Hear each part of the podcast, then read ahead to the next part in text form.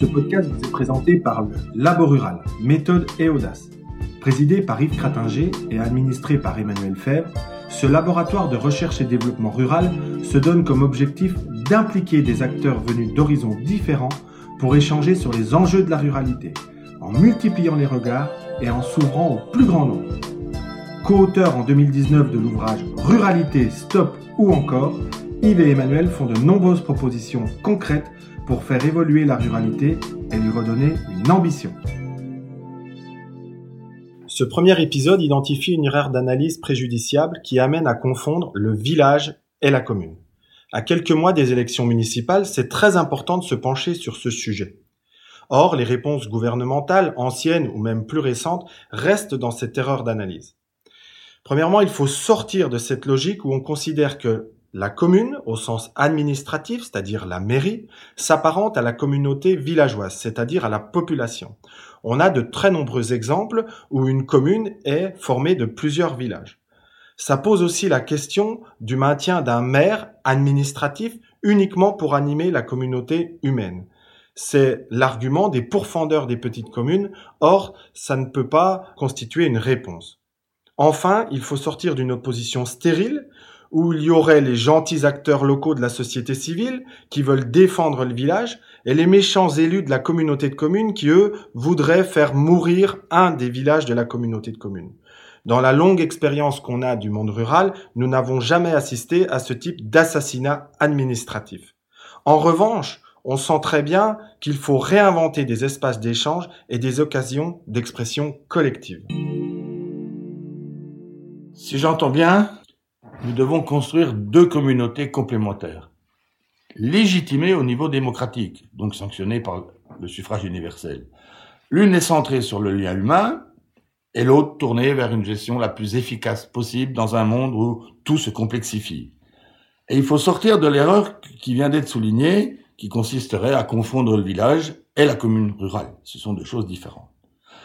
La première est centrée sur le lien humain, le village, et bien sûr, il faut stimuler les solidarités humaines pour combattre cette contre-société, ce repli sur soi, qui est une, un palliatif contre le modèle mondialisé hors sol où les gens ne s'y retrouvent pas. Et le terreau existe, il faut le cultiver. C'est difficile, mais 90% des Français sont prêts à aider leurs voisins. C'est donc qu'ils veulent bien parler avec. Les sapeurs-pompiers volontaires sont très nombreux en milieu rural.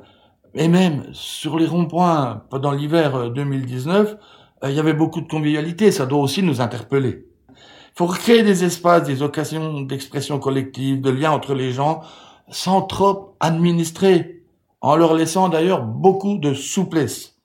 La deuxième communauté à renforcer, c'est tout naturellement l'intercommunalité. Elle a transformé le monde rural, elle a défriché des espaces qui étaient complètement inoccupés.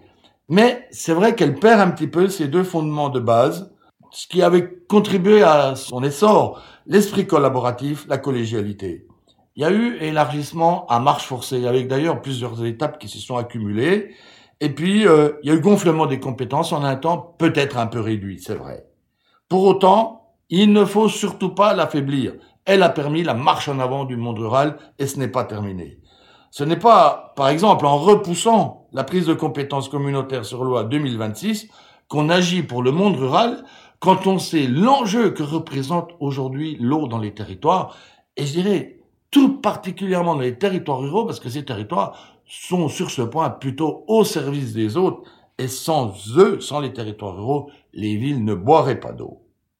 Il faut au contraire donner davantage de légitimité à l'exécutif des communautés de communes. En effet, on a des présidentes et des présidents qui envoient des factures à nos concitoyens pour la crèche, pour le périscolaire, pour la restauration collective, pour les ordres ménagères, pour l'eau, pour l'assainissement, etc., et qui ont été élus dans une seule commune.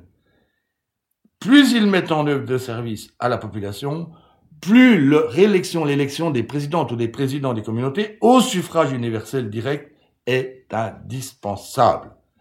Mais il faut bien sûr un contrepoids. Et ce contrepoids, il consiste à garder l'élection au suffrage universel direct des délégués communautaires dans chaque commune séparément et non pas sur une liste générale. Et cela pour représenter dans le conseil communautaire tous les habitants, chacun, chacune des communautés d'habitants de ce territoire. Ainsi, le rôle de l'élu municipal, il évoluerait. Il devient le catalyseur du collectif villageois au sein de l'intercommunalité, mandaté pour y faire remonter les besoins des habitants et accompagner dans la mise en œuvre, dans la proximité, les actions conduites par la communauté dans le village en question. Et puis j'ajouterai, permettrait aussi euh, un débat entre ces délégués dans chacun des sous-secteurs de la communauté. Vous pouvez réagir à ce podcast et engager un échange avec nous via la page Facebook ou le compte Twitter du Labo Rural. Vous pouvez aussi nous rejoindre en adhérant au Labo Rural sur la plateforme numérique dédiée ou en nous contactant par mail à emmanuel.fèvre.fr. À bientôt!